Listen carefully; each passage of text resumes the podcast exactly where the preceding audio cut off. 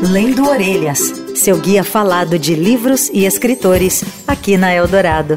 Um dos maiores escritores da história, mais uma vez encontra o tribunal, agora na internet. Franz Kafka repete seu personagem Joseph Cage, o processo, e é julgado por um crime absurdo que a gente nem sabe bem do que se trata. Bom, sabemos mais ou menos. A história é o seguinte: um usuário de redes sociais descobriu uma antiga reportagem que falava sobre o escritor tcheco consumir pornografia. Pronto, foi o estopim para uma rede de discussões dentro dessa bolha das redes sociais. Para ajudar a gente a desatar esse nó, eu chamei a Sofia Mariucci, tradutora de Kafka, Os Anos Decisivos, volume central da biografia escrita por Rainer Starr sobre o autor de A Metamorfose. Eu comecei perguntando para Sofia o que ela acha dessa polêmica toda. Olha, eu confesso que esse embrólio todo da internet não me chamou tanta atenção. Não sei se eu estou um pouco velha para isso, mas eu achei que a notícia que circulou é, nos principais veículos era meio sensacionalista, né? Uma manchete falando de um cancelamento do Kafka, e eu não vi bem assim, não acho que o Kafka foi cancelado.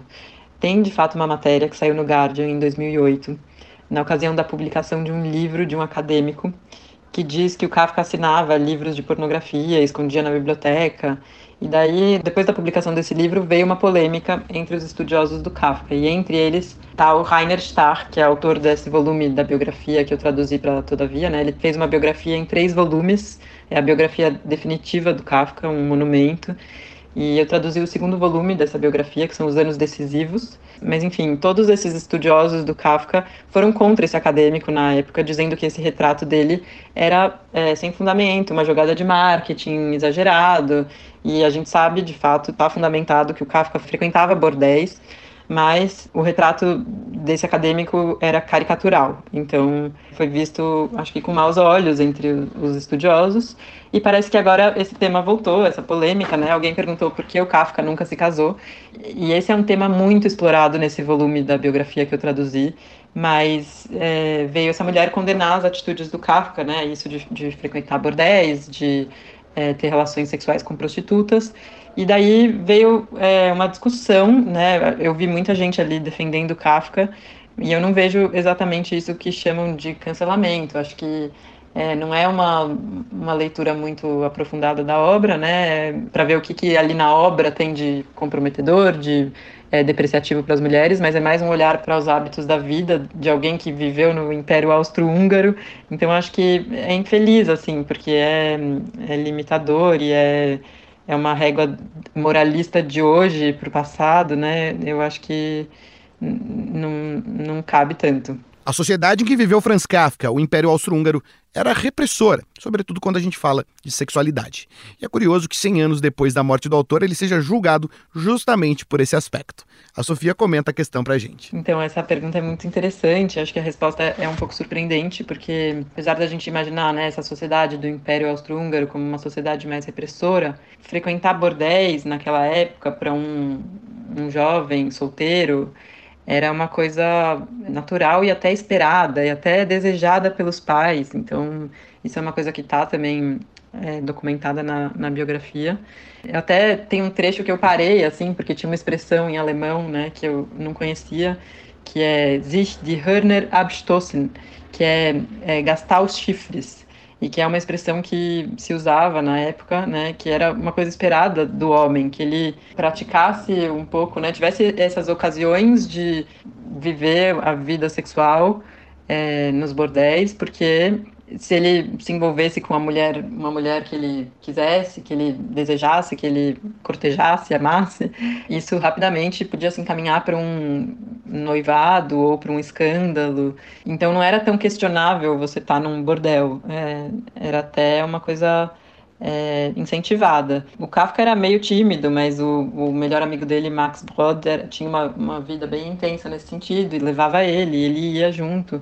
Mas enfim, o Kafka ficou solteiro, né? Ele quase se casou três vezes, é, é, ficou noivo três vezes, duas da mesma mulher, mas nunca se casou. E ele na obra fala sobre isso, né? Ele tem o texto é, Blumfeld, um solteirão de meia idade, Tem é, um outro texto que fala da infelicidade do celibatário, mas era uma questão que atormentava muito Kafka, essa do casamento também. Ele achava que o casamento ia concorrer com a escrita e ele tinha muito uma missão clara na vida de escrever e tem até um momento em que ele elenca ali os motivos pelos quais ele deve se casar e os motivos pelos quais ele não deve se casar, inspirado numa lista dessas feita pelo Einstein, que também é, sentia que o casamento podia, né, de algum jeito concorrer com a atividade científica dele. E é muito boa, assim, essa lista, vale a pena é, ver na biografia. Mas eu acho que o Kafka tinha isso, ele morou com outra mulher seis meses na vida, foi tudo.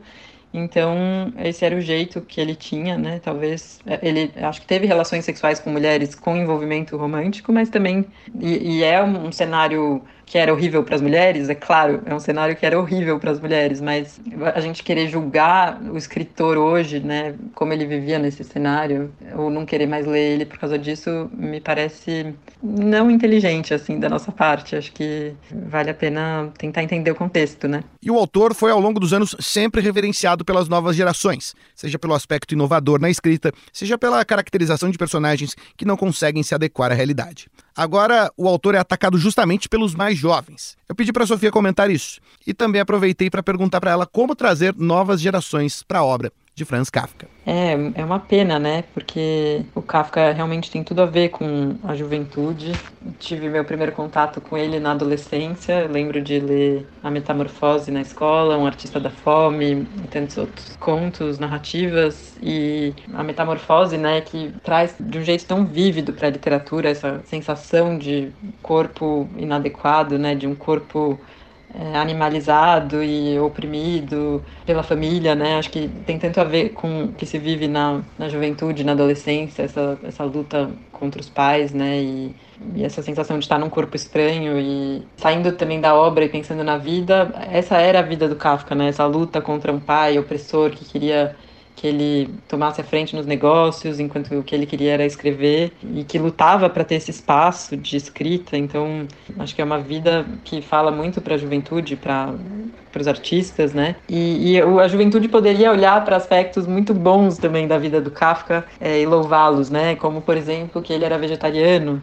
Então, né, você junta isso dele ser vegetariano com ele sempre ter esse olhar para o animal, se identificar muitas vezes com animais nas narrativas e escrever animais com muita maestria, né? E, e você pode colocar o Kafka como um defensor dos animais, vegetariano e é, um defensor do, da classe operária, né, também, porque ele trabalhava com seguro contra acidentes de trabalho, então ele é, ajudava as pessoas que tinham perdido membros nas fábricas e enfim, tem muitos aspectos interessantes para olhar, né? O, o, judaísmo do Kafka também, a, a paixão dele pelo teatro Yiddish, toda a relação dele com o sionismo, são, são temas muito interessantes para olhar nesse momento. Acho que eu iria por aí. Acho que é isso, Igor. Muito obrigada. Essa é Sofia Mariucci, tradutora de Kafka, Os Anos Decisivos, o volume central da colossal biografia escrita por Rainer Starr, lançada pela Todavia aqui no Brasil. Lembrando que este é o ano de centenário da morte de Franz Kafka, a gente vai falar por aqui bastante sobre o autor. A Sofia deve voltar com a gente em breve para a gente falar mais sobre a obra mesmo de Franz Kafka. Semana que vem a gente está de volta com outra obra, com outro autor, com outro caso literário, sempre lendo orelhas. Eu sou Igor Miller, te espero semana que vem.